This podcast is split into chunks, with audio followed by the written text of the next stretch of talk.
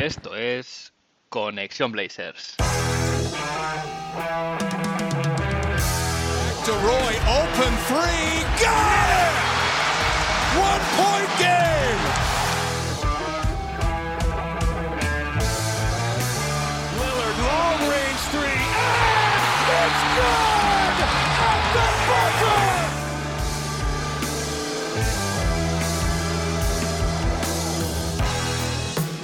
Bienvenidos al episodio 52 de Conexión Blazers. Soy Héctor Álvarez y para empezar la semana bien, toca mirar a Oregón para traerte una dosis de todo lo que necesitas saber del equipo y en menos de una hora, un rato que se te hará corto. Semana tranquila por Rip City y es que es lo que tiene no estar clasificado para los playoffs. Este tramo de temporada se hace mucho más aburrido. Mientras los aficionados miran con con ganas a las fechas clave que tenemos todos en mente, como el día que se defina el, orden de la lotería del draft, el propio día de escoger jugador en el draft. Ya, pues el, el aficionado en general va haciendo sus teorías, sus cábalas, sus intenciones de lo que le gustaría ver en el equipo la temporada que viene, rumores, jugadores, trades, etc. Eh, tenemos este año una off-season bastante larga. Y también por eso quiero aprovechar unos minutos para celebrar con vosotros que Conexión Blazers cumple un año. Y es que el 6 de mayo eh, del año pasado se fue básicamente el estreno, el primer episodio que se subió del podcast y no quería dejar pasar la ocasión de celebrarlo con vosotros. Aquel episodio se llamó Este muerto está muy vivo y hablaba un poquito de, de este empujón, de este arreón final del equipo para clasificarse de manera directa a los playoffs hay que ver lo que cambian las cosas en un año. Por mi parte, deciros que es un placer ver que Conexión Blazers tiene buena acogida, yo tengo ganas y gasolina para, para rato, y al final solo pongo voz a, a, lo que sería el contenido de la franquicia, pero sin vosotros esto tampoco sería posible. Por eso os quiero dar las gracias por estar ahí cada semana, a los que estáis desde el principio, también a los que os habéis unido después, porque es un placer hacer este camino juntos. Y para celebrar este primer año también me voy a abrir las puertas del Museo del Rose Garden, con un jugador además que me hace mucha ilusión porque es seguramente el motivo que ha hecho que yo empezase a simpatizar con este equipo. Acompañadme porque hoy hablaremos de un grande y nunca mejor dicho. Hoy toca hablar de Arvidas Sabonis.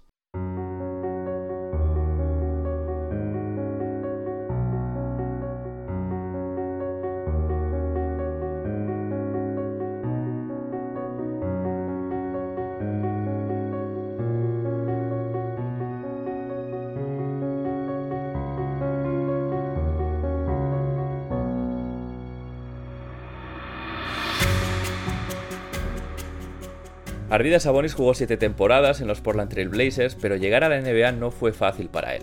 La situación política primero, las lesiones después, hicieron que llegase a la liga más tarde de lo esperado.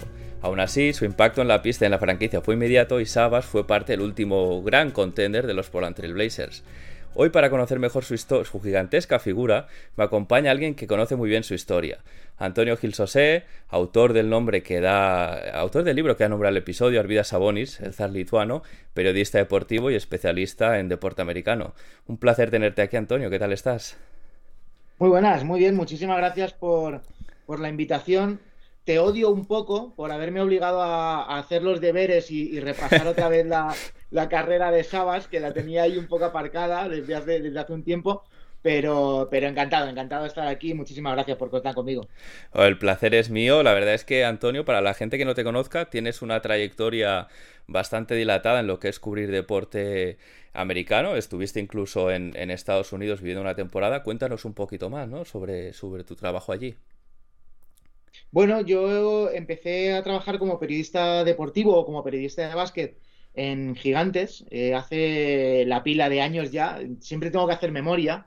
Yo juraría que estamos hablando de 2000, 2007 o, o así más o menos. Y, y, en un momento dado, de, después de, de, un par de tumbos, por decirlo de alguna forma, en la que Gigantes, eh, bueno, pues cambió de editorial, cambió de oficinas, cambió un poco de, de equipo, por decirlo así, eh, me surgió la posibilidad de, de, viajar a Estados Unidos y, y, hacer las veces de corresponsal, que, diría alguno, ¿no? O de enviado especial, que diría alguno, y cubrir la NBA allí in situ. Eh, entonces, nada, 2010 cogí las maletas, me fui para allá, aterricé en Nueva York y, lo que iba a ser simplemente para ir, probar y ver cómo funcionaba la cosa, pues no, pues se convirtieron en, cinco años largos viviendo en Nueva York, cubriendo NBA. Eh, una vez allí eh, dejé gigantes y me embarqué en otro proyecto de una página web que se, llama, se llamaba Basket for Us, que fueron los que quisieron contar conmigo para llevar la web desde allí y todo. Y, ya te digo, cinco años en los que tuve, bueno, pues esa posibilidad de cubrir la NBA in situ, de ver los partidos a unas horas decentes y, no a las tantas de la mañana. Y, además también tener la, opción de, cubrir otros deportes estadounidenses, otros deportes americanos, que al fin y al cabo, pues es también un poco mi pasión, ¿no? A lo mejor por lo que más me conoce la gente es por la NBA, pero, pero sí que es cierto que, que, al final, bueno, pues soy un loco del, del deporte americano y, y, tuve pues esa opción de estar allí. No me gusta decir la suerte, porque yo creo que, al final hay mucho trabajo y mucho, mucho esfuerzo detrás, pero, pero si lo miras un poco en perspectiva, pues, pues sí, es tener la suerte que a lo mejor mucha gente no, no tiene de contar con esa opción, de ir para allá. Hombre, claro, entiendo que, estar, cubrir la liga, como tú decías, in situ allí es, eh, tiene que ser muy diferente. Hay cosas que yo entiendo que no se perciben igual, ¿no? Desde, desde la distancia que estando, que estando en el corazón de la noticia o del, o del deporte, con lo cual en este caso entiendo que debió ser una, experiencia muy enriquecedora para ti. Eh, te quería preguntar también, Antonio, ¿qué te motivó a escribir este, este libro acerca de Arvidas Sabonis? Este libro es... Eh, es un poco una encerrona eh, y, tiene una explicación. Eh, estando, estando allí en Nueva York y antes de ir a, trabajar allí, yo ya había viajado en varias ocasiones a, la Gran Manzana a, documentarme, a conocer gente y a ver muchos partidos de baloncesto callejero. Al final la gente me pregunta que a quién quieres más, a papá o a mamá, y yo digo que al baloncesto callejero, y lo pongo siempre por delante incluso de la NBA. Y, bueno, la, la opción de vivir en Estados Unidos y de vivir en Nueva York, pues me daba, me ponía en bandeja el, cubrir los torneos de verano, los torneos callejeros todos los años. Entonces, eh, en un momento dado, en 2011, durante el lockout de la NBA, en el que las calles de Nueva York se convierten en un hervidero de baloncesto y, se convierten un poco en, el escenario en el que muchas estrellas de la NBA quieren, bueno, pues quitarse ese mono de básquet que no tenían porque no había NBA, eh, me surge la idea de escribir un libro sobre baloncesto callejero voy a Ediciones JC y les vendo la moto, eh, ellos no, tienen muy clara la, si sacarlo o no, al final lo acaban sacando y yo creo que ahí, bueno, pues hay un poco, eh, pues una, deuda pendiente con, Juan Carlos Rentero, que, es el editor de Ediciones JC, que cuando más adelante él me propone el libro de, de Sabonis, pues eh, después de un par de largas, al final no me queda, entre comillas, más remedio que decirle que, que sí. La verdad es que, y, no te voy a engañar ni a ti ni a los oyentes, era un libro que no me apetecía nada escribir por el hecho de que yo conocía al Sabonis que conoce casi todo el mundo de, a partir de ciertas edades, ¿no? Que es al Sabonis NBA. Pero yo no conocía mucho de lo que es el Sabonis de más atrás, incluso me atrevería a decir que por, por edad yo prácticamente no había visto a Sabonis o no sabía lo que era Sabonis en directo cuando estaba ni siquiera en el Real Madrid. Yo soy de 81. Entonces, al final, eh, lo acabé cogiendo también como un reto y, como una forma de, hacer las cosas que he hecho, que he hecho siempre, ¿no? Que es como hacer los deberes. Sí. Incluso jugadores que no has visto jugar o que son de otras épocas, o no sé, a los que no tienes acceso, bueno, pues el, el hacer los deberes, el ver partidos, el hablar con gente. Y el libro surge un poco así, en plan, no sé si encerrona, en plan deuda pendiente o como tú me has echado la mano aquí, ahora te la he hecho, te la he hecho yo allí. Pero sí, fue, fue un reto y yo creo que fue un reto muy bonito porque eh, intenté en varias veces hablar con, con Sabonis y, bueno, comentarle que tenía este proyecto entre manos y tener declaraciones suyas propias o que él me contase ciertas historias y fue imposible. Eh, escribí a la, a la, agencia que lo llevaba en España, le escribí a él directamente, lo cual yo sabía que era un triple desde medio campo de estos que no entran nunca y tal. Y fíjate, luego con el, con el tiempo, una de las personas de la agencia de representación de Sabonis en España me dijo, ah, sí, yo recibí esos mails tuyos, pero nunca, nunca los contesté porque no lo vi interesante. Y es como desgraciado, ya podía ser Fíjate, no, ¿no? Sí, sí. Y al final el, no tener a Sabonis en persona me hizo dar un poco un giro a, lo que era la línea del, libro y decidí contar la historia de Sabonis eh, en cierto modo, cómo la veía la gente que estaba a su alrededor o que, o que vivió esos años de Sabonis en diferentes etapas, ¿no? En, España, con la selección, en, la NBA. Y creo que, es una forma distinta de, contar también la historia de, Sabas. Al fin y al cabo, hoy en día, con, Internet, con Google, con Wikipedia, eh, cualquiera que tenga un mínimo de interés sobre un tema puede hacerse una idea ¿no? de, lo que hay. Pero sí que es cierto que, que, bueno, pues contar con Paco Torres, que era director de Gigantes durante los años más dorados de Gigantes como, como revista, durante el Gigantes bueno, como digo yo, ¿no? El que era semanal. Eh, contar con, Pepe Sáez, que era presidente de la federación y que, que tenía, bueno, pues tan buenas relaciones la Federación Española con la lituana, eh, con, diferentes personas que, han estado alrededor de Sabonis, pues le daba un toque distinto al libro. Eh, Arturas Carnisovas. Carnisovas me contó cosas súper chulas de, de cuando compartía selección eh, con Sabas y, por ejemplo, con el libro ya escrito y después de haber pedido un par de prórrogas para, entregarlo, el día antes de, ya ir a entregar el libro me llegó un mail de Carnisovas que nunca me había contestado en el que me contaba un montón de historias de Sabonis y me llevó a, preguntar al editor, oye, tengo un tiempo más, me ha llegado esto, creo que es muy chulo y que hay que contarlo, y entró sobre, sobre la bocina. Y al final un poco la, idea era esa, el cómo veía el resto a, una figura tan particular, tan especial y tan distinta dentro de lo que es el baloncesto que, conocemos. Sí, la verdad es que Sabonis era, era jugador único, ¿no? En todos los aspectos. Eh, tú cuentas, como dices en el libro, cuentas un poquito la historia de, la, de, las personas a su alrededor, de cómo lo veían. Y ahora te pregunto a ti, ¿y cómo lo ves tú, no? Después de conocer más su figura, de ver y documentarte, ¿qué, qué sensación te quedó del jugador y, bueno, y también la persona, evidentemente, que fue Sabas? O que es en este caso todavía, claro, pero... Yo, yo la, la sensación que tengo es un poco la sensación que yo creo que tiene todo el mundo, ¿no? La de ¿y si? ¿Y si? ¿Y Sabonis no se hubiese lesionado el Aquiles? ¿Y si Sabonis hubiese llegado antes a NBA? ¿Y si Sabonis no hubiese tenido esa enorme y, prácticamente inhumana carga de partidos por culpa de, de, la Unión Soviética durante su juventud? ¿Y si, y si, y si? Y así podríamos seguir un montón, ¿no? Eh, fíjate que no es un, un tipo de jugador de los que a mí me guste ver o de los que a mí me llamen la atención para, para bueno, pues decantarme por un partido u otro como espectador. Yo soy más de el típico base jugoncete espectacular, ¿no? Que, que de pivots, por decirlo así. Pero, pero claro, tú ves vídeos de, de Sabonis, independientemente de que tenga 20 años o que tenga 30, y, te das cuenta de que era un tío que, que en cierto modo cambió la, la posición de pivot. De repente nos encontramos con, lo que luego más de uno llamaba el, pivot base, ¿no? Y, te das cuenta que, con el paso del tiempo y que, si te fijas en, figuras a lo mejor como más relevantes dentro de lo que sería el baloncesto más actual, hay un montón de pivots que son versiones 2.0, 3.0 de lo que en su momento era, era Sabonis. Tú ves pasar a, a Jokic y dices, hostias, es que esto ya lo he visto yo. Pero claro, lo he visto con otro físico, con otro cuerpo y con otro básquet. Incluso tú ves pasar a Margasol y Margasol en, en muchos aspectos se da mucho aire a lo que era Sabonis de incluso salirse a la bombilla, salirse a la línea de tres. Entonces es como un jugador que, cambió el juego, por decirlo de alguna forma, pero sobre todo que cambió la figura del 5 eh, y, y, hizo ver a la gente, oye, mira, un 5 puro, a lo mejor en determinadas situaciones es muy necesario, pero en otras, tener un tío con tanta libertad de movimiento marca diferencias. Claro, es que al final había habido pocos pivots pasadores o, con ese, esa visión, ¿no? Ese manejo de balón como, como era Sabonis.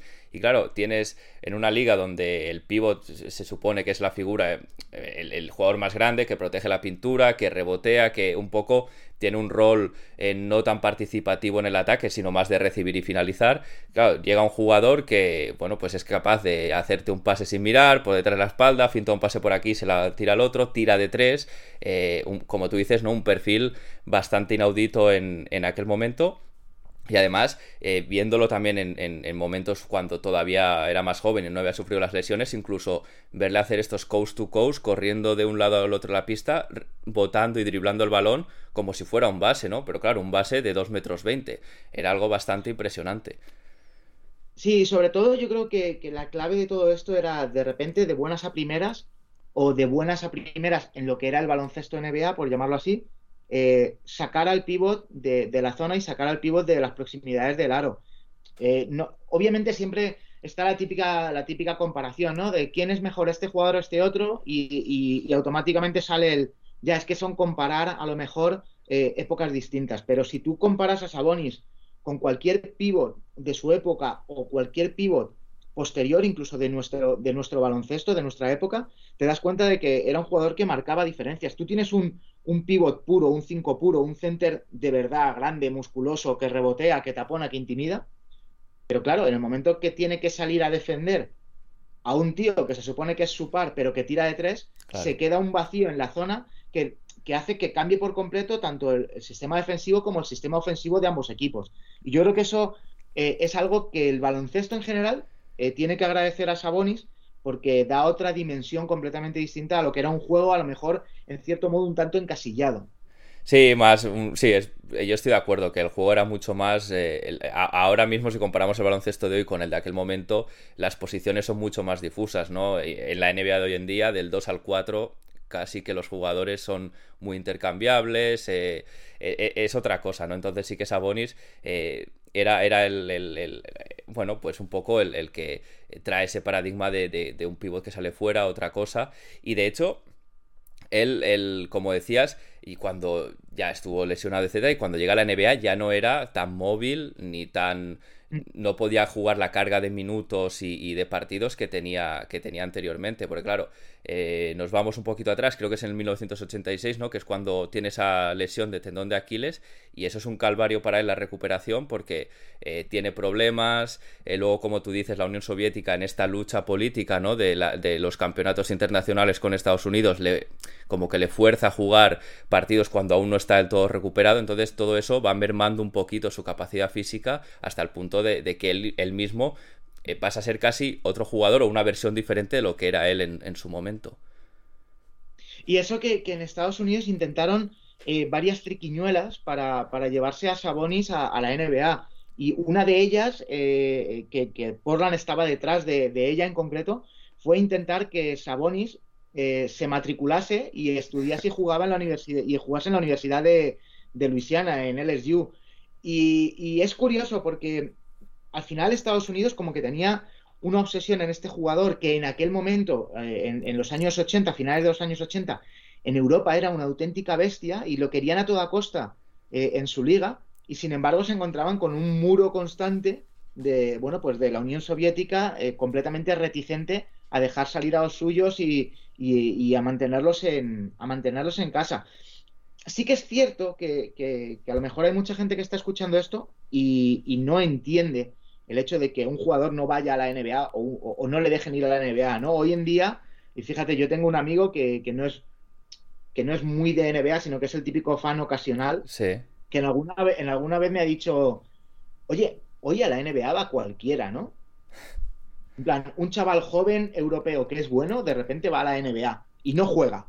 Y a lo mejor no es tan bueno, y es que en la época de Sabonis era muy complicado para un europeo desembarcar en, ya no desembarcar en la NBA, desembarcar en Estados Unidos con todo lo que implica de visados de trabajo, etcétera, etcétera, que en esa época no era como, como ahora, ¿no? Que a un deportista se le consigue un visado con relativa cierta facilidad y, no era nada habitual que un europeo encajase en, en, un sistema de un equipo NBA. Ejemplos hay un montón de auténticos superclases en Europa que han llegado a la NBA y, no han encajado, han chupado banquillo, claro. porque al final, y esto pasaba también con, con el hockey sobre hielo, cuando el desembarco de, los jugadores rusos en la NHL, en la NBA, en la NHL, se veía al extranjero, al europeo, como alguien que venía a quitarte tu dinero. Es decir, el resto de jugadores veían a un tío que venía a quitarles minutos y a quitarles, eh, a quitarle las lentejas.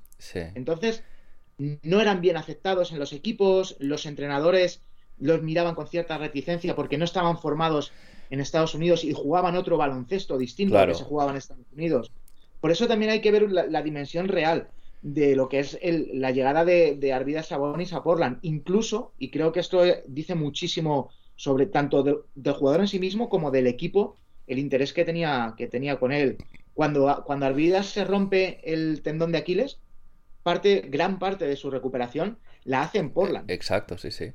Sin ser jugador de Portland, sin tener contrato con Portland, Portland dice, oye, ven para acá, que esto lo vamos a ir controlando nosotros eh, de cierta, hasta cierto punto, ¿no? Simplemente lo habían drafteado, ¿no? Eh, es decir, él, había sido elegido en la primera ronda, el último jugador de la primera ronda en, 1986, si no voy errado. Y, de hecho, eh, como tú dices, Portland un poco un rara avis en este sentido, porque cuando se anuncia el. Yo he visto el vídeo, ¿no? Cuando Adam Silver eh, un poco dice, ¿no? La mítica frase de, ¿no? Y con el pick número y los Portland Trail Blazers eligen a Arvidas Sabonis, la gente no se lo cree, se oyen abucheos, incluso el propio Silver dice America's Game, ¿no? Como diciendo, no sé si marcando territorio, ¿no? De decir, lo que tú decías, ¿no? Que antes había un abismo entre ambos continentes de cara a jugar en la liga y, y, aún así, bueno, pues, pues la franquicia sí que decide apostar por él, cuidarle sin tener realmente una obligación porque no sabían si iba a jugar nunca en, su equipo.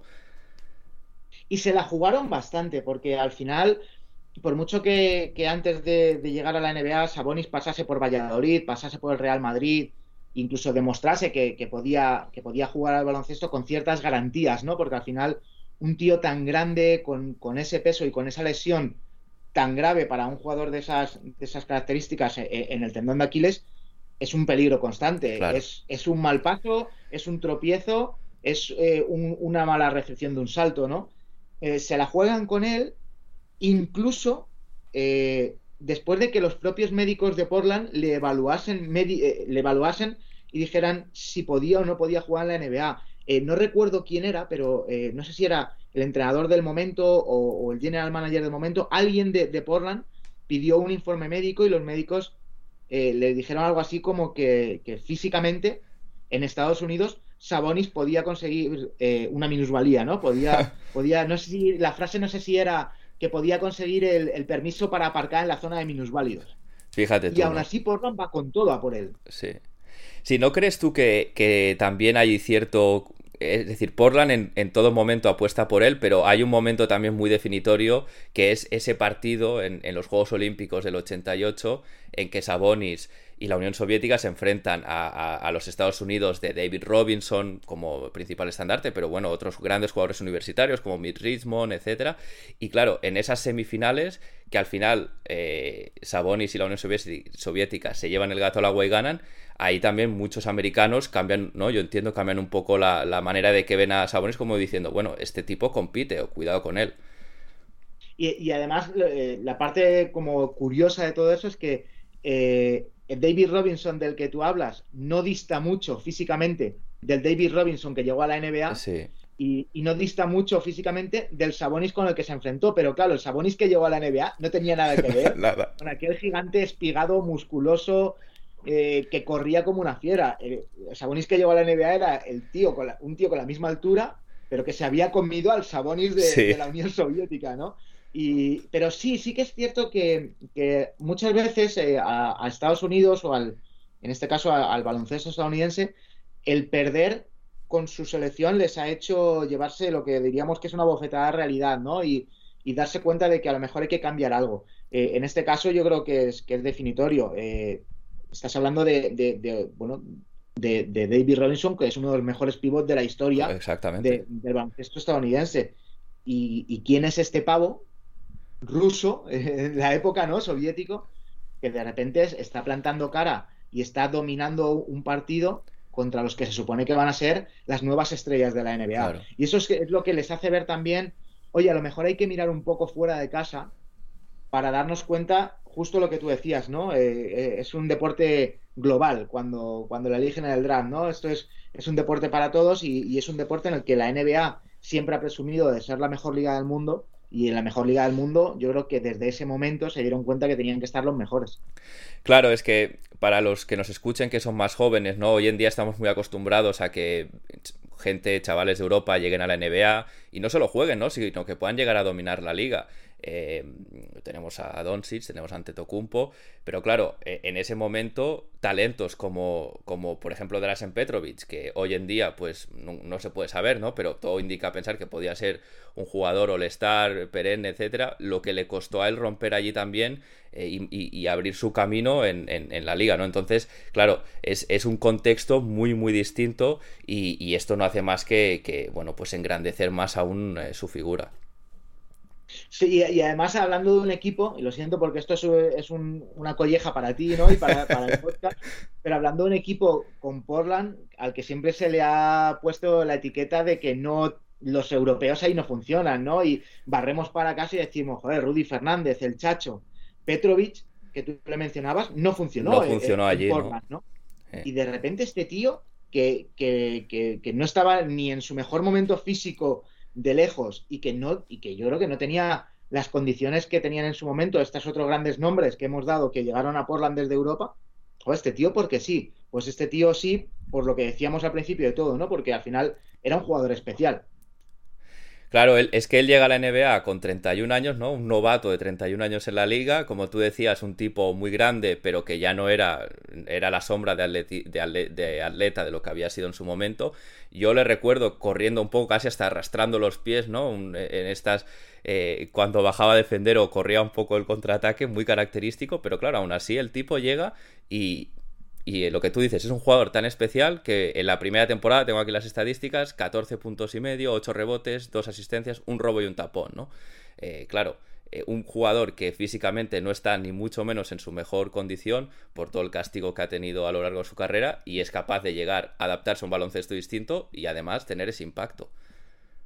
Y, luego, eh, si no recuerdo mal, también fue como, como el segundo clasificado en la votación, ¿no? Es de correcto, del año, de rookie del año, sí. de sexo hombre o algo así. Las dos, exacto, sí, sí.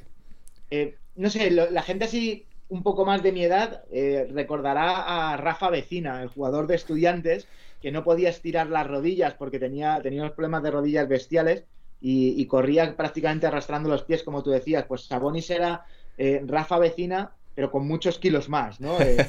Y aún, así, él, es que yo creo que, un poco también la historia de Sabonis o la historia que, yo creo que se debe contar de, Sabonis es un poco el ejemplo, ya no solo el ejemplo de superación, que, es evidente eh, para un tío que, lo era todo, entre otras cosas, por su físico, sino también un poco eh, lo, que, lo que más de uno diría en resiliencia, ¿no? El, hecho de que un tío que se sobrepone a, a, las caídas, se sobrepone a, los problemas y sobre todo se recicla. Claro. Que es algo que, en la NBA hemos visto en, algunos jugadores que, bueno, por su condición de estadounidense, a lo mejor han, han tenido como más calado entre, entre la afición de allí, ¿no? Un ejemplo que se me ocurre así a bote pronto es, es Vince Carter. Vince Carter era un dunker, era un tío que solo ofrecía espectáculo, entre comillas, y por simplificarlo todo, pero que con los años eh, se convirtió en un tirador, se convirtió en un líder y, porque físicamente ya no podía hacer lo que hacía cuando llegó a la NBA, ¿no? Y Sabonis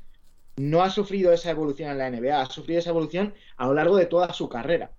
El tío ha ido teniendo una serie de problemas físicos que le han condicionado a él y que le han condicionado como persona y como jugador y se ha ido reciclando. Es decir, ya no puedo correr la pista como antes. Bueno, vamos a intentar sacar partido a otras de mis virtudes que, que son muchas y que a lo mejor tenía un poco más aparcadas porque no las necesitaba, ¿no? Y, es algo que, muchos jugadores eh, les pasa. Si tú te fijas, jugadores que a lo mejor son eh, muy explosivos y, se me ocurre, por ejemplo, el caso de Derrick Rose. El sí, Rose exacto.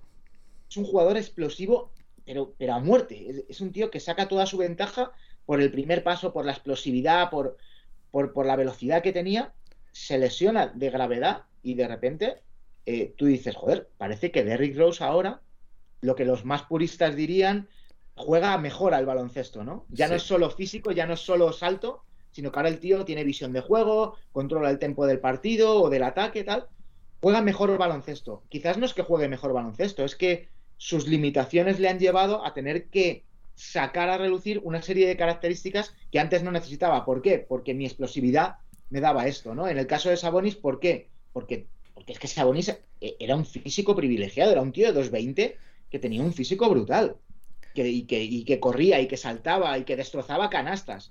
Claro, ¿para qué voy a tirar de tres si puedo hacer esto? ¿Para qué voy a dar a sacar a reducir mi visión de juego en estático si puedo hacer esto? Y es un poco lo mismo. Y es algo que se está viendo también en, en Antetokounmpo, que antes le mencionabas tú. Exacto, exacto. Coño, de repente Antetokounmpo no es el, el, jugador que llegó a la NBA y ni siquiera es el jugador de los dos MVPs es un jugador que dices, está haciendo otras cosas, está trabajando su tiro, está...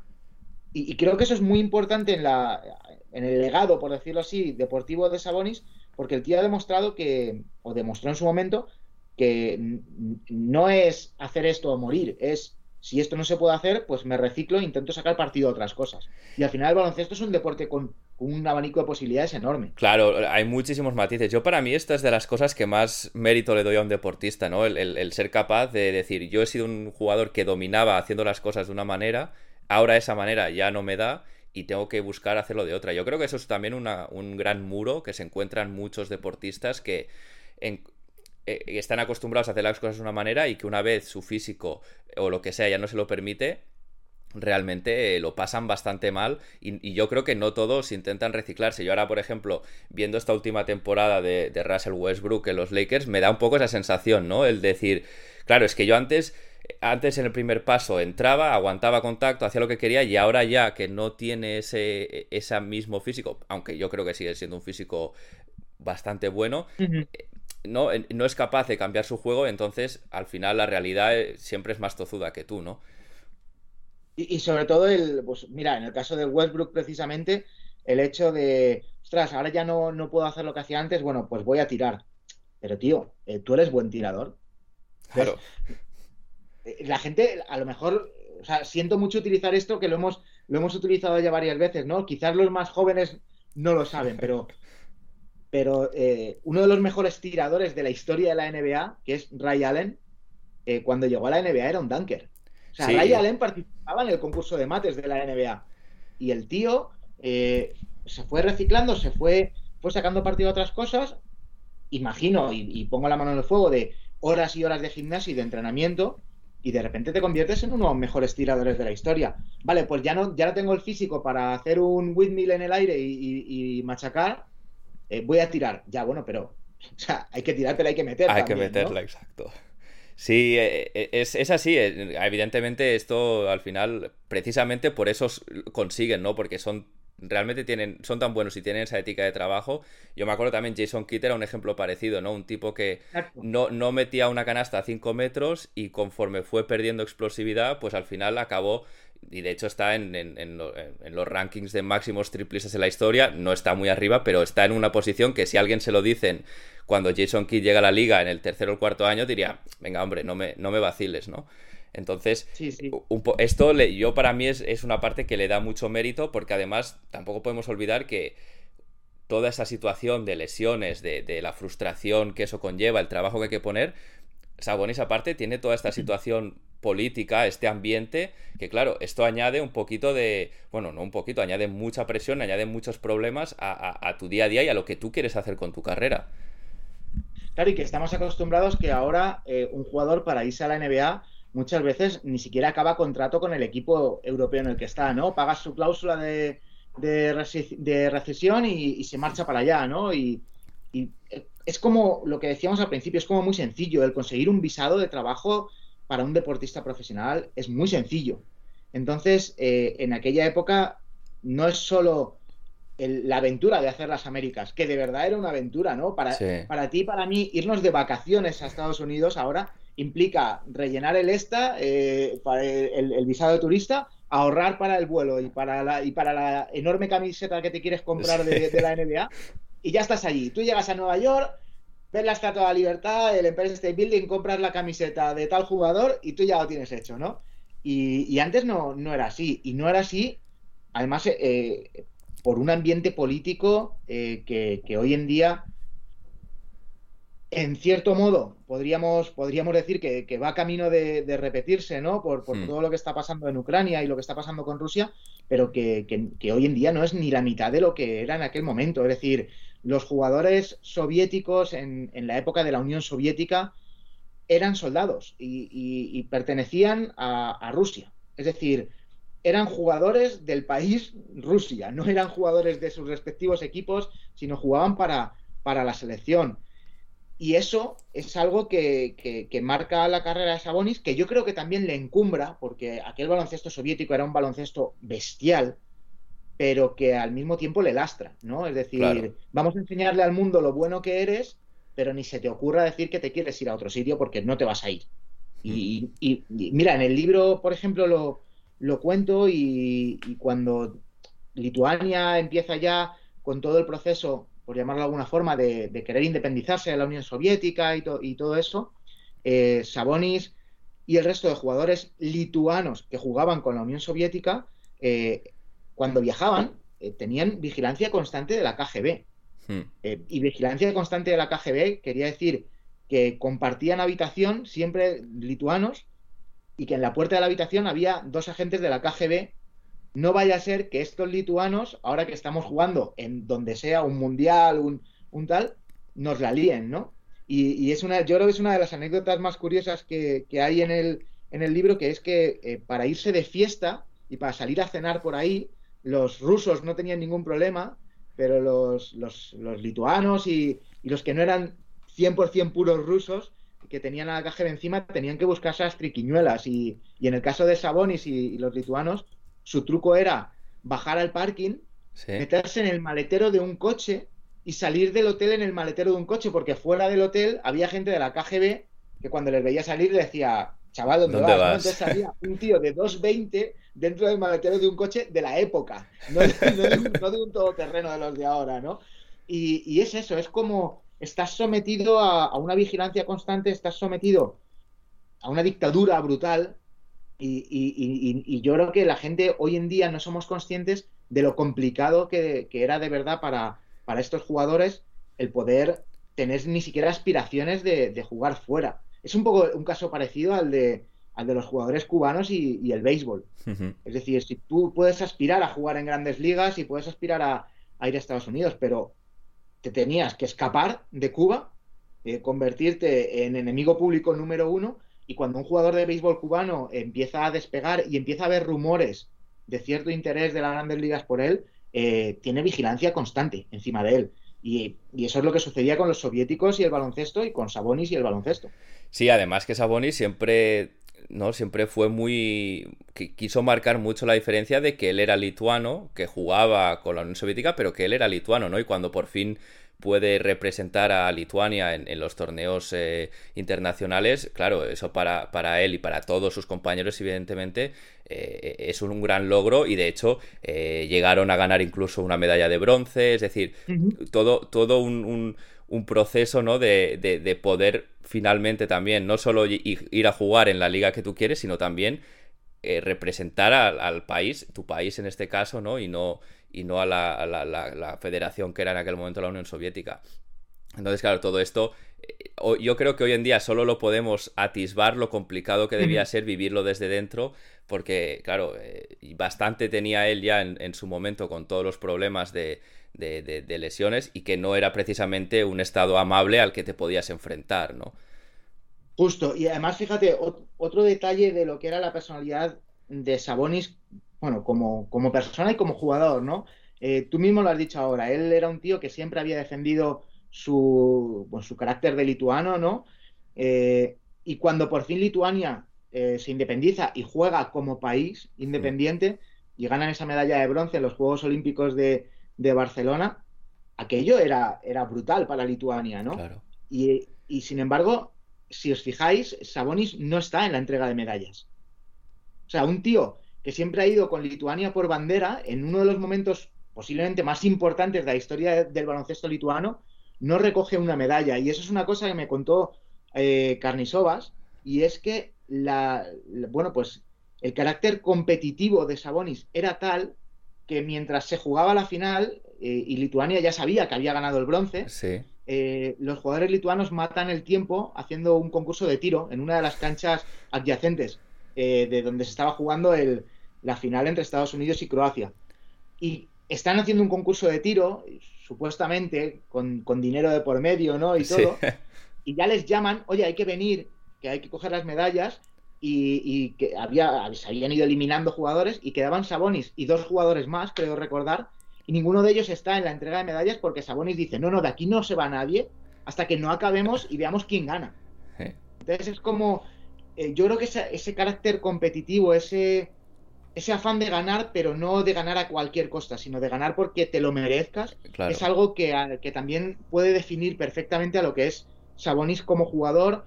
Eh, dentro de la cancha, obviamente, y Sabonis como persona de conseguir también su objetivo o su sueño, por decirlo de alguna manera, de, jugar en, Estados Unidos. Primero de salir de la Unión Soviética y, recalar en, en, España y jugar en España y de ahí dar el salto a la NBA, ¿no? Es como pues volver un poco a lo mismo, ¿no? Es el no rendirse y el decir, mira, tengo este objetivo y por H o por B voy a darlo todo para, para conseguirlo.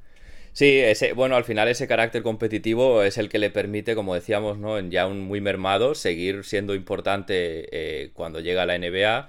Eh, decía antes que había jugado siete, temporadas, siempre con minutos limitados, descansando bastante entre los partidos. De hecho, para que eh, nos hagamos una idea, su media de, de, minutos por temporada eran 24, ¿no? Que es, relativamente poco para lo que pueden jugar hoy en día jugadores titulares de, cualquier equipo, pero al final eh, juega playoff todas sus temporadas y yo creo que hay una gran serie de playoff que es aquella final de conferencia contra los Lakers del 2000, ¿no?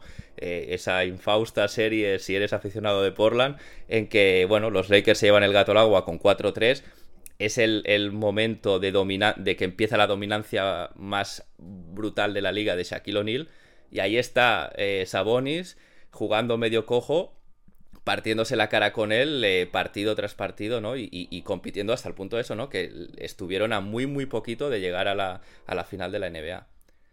Un señor mayor eh, defendiendo y, pegándose como una bestia, porque, aquel, aquel O'Neill era una auténtica bestia. Sí, aquel O'Neill, es que él decía que, a tipos como Patrick Ewing o a David Robinson es que les daba y, los, los, conseguía desmoralizar. Y claro, eh, Ewing ya era un poco más mayor, Robinson también, pero claro, es que ves a David Robinson cuando se retira, que es casi igual que cuando entra en la liga, simplemente con menos pelo y con más canas. Y claro, lo ves con Sabonis que no, no, no, parece un jugador, bueno, no parece, es que no era en aquel momento tan atlético ni mucho menos, pero aguanta el, el envite todo lo que puede, evidentemente, todo lo que puede aguantar cualquiera contra aquel Shaquille O'Neal. No, y, y, sobre todo es un poco como pues, pues lo que comentábamos, ¿no? El, el Shaquille O'Neal que dominaba en las proximidades del aro y que sí, que de vez en cuando nos ofrecía la, yo creo que más la anécdota o la gracieta de venga, me hago un contraataque yo solo pero por salir en los highlights, ¿no? Eh, de repente le, trastoca, le saca del aro, le, le hace trabajar, le hace esforzarse más allá de lo que su, pues, pues igual, otro físico privilegiado como el de, como el de Shaq, pues más allá de lo que su físico le, le, daba de ventaja con respecto a, otros jugadores. Tú hablas de esta serie y, yo hablo de un partido que para mí es Arvidas Sabonis en estado puro también, y que, y que si, si, la gente no recuerda, o otra vez, los más jóvenes no recuerdan, ¿no?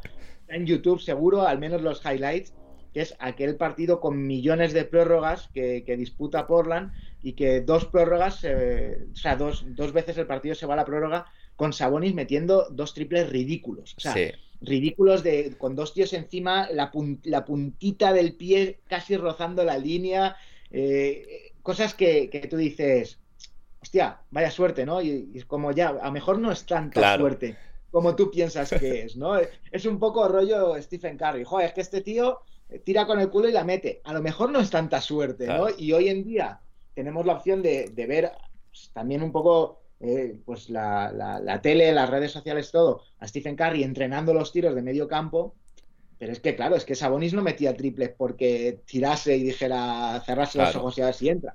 Es que, es que era un jugador pues eso, que, intentaba adaptarse a lo que le permitía su cuerpo y también llevar ese, esa adaptación de lo que le permite su cuerpo a crear el mayor número de problemas posibles al equipo rival.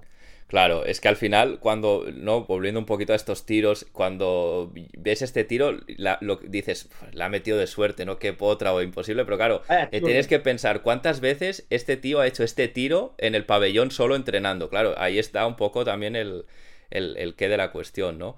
Em, bueno, aquel equipo, simplemente por resaltar, eh, evidentemente no era solo Sabonis, era un equipazo, ¿no? Estaba Damon Studamire, Steve Smith, Scottie Pippen ya un poco eh, más mayor, pero bueno, seguía siendo un gran jugador, Rashid Wallace, etcétera. Em, bueno, un equipo que se quedó a las puertas de la gloria. Hubiese sido muy bonito, ¿no? Que, Sabonis pudiese haber culminado su carrera con un anillo. Pero bueno, eh, otro, otro, lo que decíamos, ¿no? Un what if, eh, que hubiese pasado si a lo mejor hubiese llegado en otra condición. Pero hay una cosita que a mí también me, llama mucho la atención y que habla mucho de esta gratitud que Sabonis siempre eh, expresó hacia la franquicia por, por, sus cuidados médicos y su preocupación, y es que Sabonis se va en 2001, eh, deja la NBA porque él dice que ya está, no puede más, pero vuelve en 2003 un poco a hacer, no sé si de faro o de líder en un equipo que era el preludio ya de aquellos Jailblazers, de unos, un equipo con jugadores muy talentosos pero muy problemáticos, ¿no? Un poquito, ¿tú por qué crees, ¿no? Habiendo estudiado su figura, ¿por qué crees que vuelve? pues al final es, todo una extensión de lo, que, de lo que venimos comentando. El Sabonis que corría la cancha y machacaba sin piedad, eh, tiene una lesión, se recicla y se convierte en un, en un point center que distribuye el juego, que se abre fuera, que tira, y cuando ya ni siquiera puedes llegar a, más físicamente o, sin querer ser derrotista, ves que no te queda más baloncesto, lo, lo que te queda por reciclarte antes de dar el salto, que yo creo que es muy complicado a entrenador, es ser veterano. Hmm. Y, la vuelta de, Sabonis es, eh, mira, tenemos un, equipo con un talento brutal, pero que son auténticos desgraciados, cabezas locas, eh, delincuentes, bandarras y cualquier cosa que se te ocurra. Eh, necesitamos a alguien que ponga, que ponga orden aquí, pero claro, tú miras a esa plantilla y dices, pero ¿quién va a poner orden ahí, no? ¿Quién, ¿quién va a ser la voz que diga, eh, ya está bien, ¿no? Hasta aquí? y yo creo que, esa vuelta tan efímera de, Sabonis es eh, eh, tiene varias, varias, bueno, pues varios motivos, ¿no? El primero es, mira, este tío, quién es y lo que ha hecho en Portland, pese a todo lo que, lo que arrastraba, a lo mejor debéis tomarle un poquito más como ejemplo y a lo mejor debéis, bueno, pues mirarse, miraros en, su espejo para daros cuenta que si te centras, que si, que si haces las cosas como las debes hacer, eh, ya no solo te van a salir bien ahora, sino a lo largo de una, de una carrera, ¿no? Y, y, y, sí, de esos Blazers hubo jugadores que tuvieron carreras muy dilatadas en la NBA, pero hubo otros que tuvieron carreras completamente residuales. Y al final, deporte profesional es eso. El deporte profesional no es una buena temporada, dos buenas temporadas y luego a verlas venir, porque, porque de las rentas vives la duración de un contrato. Exactamente. Cuando se contrato, las rentas ya no cuentan un jugador que, a mí me flipaba, como Gilbert Arenas, fíjate la trayectoria de Gilbert Arenas, que en un momento Gilbert Arenas fue el mejor jugador del mundo. Sí, fue el, mejor, jugador de la liga, sí, sí. Pero con muchísima diferencia. Y ese sí que tiraba triples desde medio campo y se daba la vuelta y ni los miraba sabiendo que entraban y ganaba partidos uno detrás de otro. Pero claro, al final una carrera son muchos años, no son una, dos, tres temporadas, ¿no? Y, yo creo que la, la vuelta de Sabonis a Portland también fue un poco de, oye, mirad este ejemplo y cómo podéis alargar una carrera, cómo podéis tener una trayectoria, ya no te voy a decir que tenga que ser ejemplar, pero sí fructífera en la liga y, que, que puede convertiros, a lo mejor exagerando, en personas de verdad, ¿no? Como a este tío. Y, esa es un poco la, historia. Sabonis no iba a ir ahí para explicar a, a, a Wallace cómo se juega el baloncesto, ni, ni, mucho menos, ¿no? Ni para decirle, eh, tú deja de hacer esto así y hazlo como yo. Es como, no, Rasif Wallace tenía sus condiciones, y, pero claro, sí que puedes tener un, líder que muchas veces no sea tu estrella. Y, y, yo creo que en este caso Sabonis será la estrella, pero del vestuario. Sí, fue bueno eh, lo que tú dices, ¿no? Un, veterano que, que, diese un poco de ejemplo, que fuese un poco el, líder del vestuario, que ayudase a encauzar a estos jugadores que eran más jóvenes, aunque no, no poco talentosos. Eh, bueno, e, este, esta aventura solo fue una temporada, luego ya eh, Sabonis sí que volvió, volvió a jugar en su equipo, bueno, de su ciudad natal, ¿no? En el Zalgiris Kaunas antes de retirarse y, ahí, acabó, ahí acabó su carrera, ¿no? si lo miramos un poquito en perspectiva, eh, incluso si ahora te explican qué, es lo que hizo sin lesionarse, cualquiera pensaría, vaya gran carrera que tiene este tipo, ¿no? Si encima entiendes y conoces mejor su historia, pues ya eh, es imposible no, no, bueno, pues casi quitarse el sombrero. Yo creo que el único, el único pero que se le puede poner a la carrera de Sabonis, o el único asterisco, porque yo creo que no es un pero, ¿no?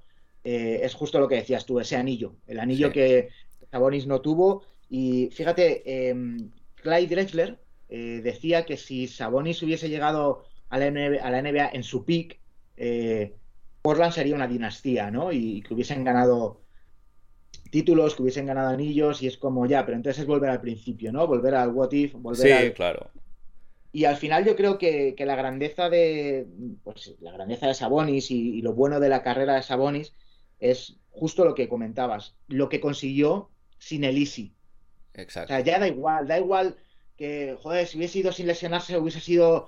Ya, pero es que sin, sin ir sin lesionarse, mira cómo fue, ¿no? Entonces, el quedarte con lo bueno, que muchas veces eh, cogemos los títulos como, como lo que justifica una buena o, mala carrera, ¿no? Y es la eterna, eterna discusión de quién es mejor, Kobe, LeBron ah, o Jordan. Jordan tiene seis anillos, ya, y Robert Horry tiene siete. Pero los títulos no, no convierten a Robert Horry en mejor jugador que Michael Jordan, ¿no? Entonces, eh, es un poco, yo creo que el, bueno, pues el intentar mirar las cosas con otra perspectiva y mirar las cosas con lo que se consiguió sin importar lo que se podría haber conseguido. Ya, bueno, yo tengo un trabajo, tengo un sueldo, me puedo permitir el lujo, pues, de comprarme un coche, una hipoteca, lo que sea. Ya es que si fuese millonario, ya, pero no lo eres. Claro. O sea, no eres millonario. Eres lo que eres y, joder, siendo lo que eres, mira lo que estás consiguiendo, ¿no? Valora eso más que lo que podrías conseguir.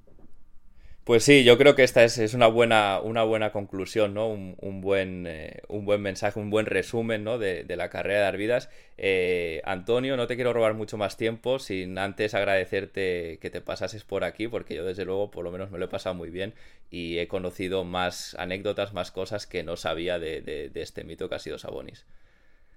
Que, que además en vuestro equipo tenéis que tener ahí, tenéis que tener muy presente Tenéis que tenerle ahí en el, en el Olimpo de, los Blazers, ¿no? No, muchas gracias a ti, Héctor. Muchas gracias por, por considerar que lo que puedo contar tiene algo de interés o, puede parecer bien a la gente. Y, nada, sabes que conmigo puedes contar para, para lo que sea. Todo es ponernos de acuerdo y buscar un día que esta vez nos ha costado un poco, ¿eh? Pero, nada, puedes Lo hemos conseguido. para lo que quieras. Vale, pues muchas gracias. Un abrazo, Antonio. Un abrazo.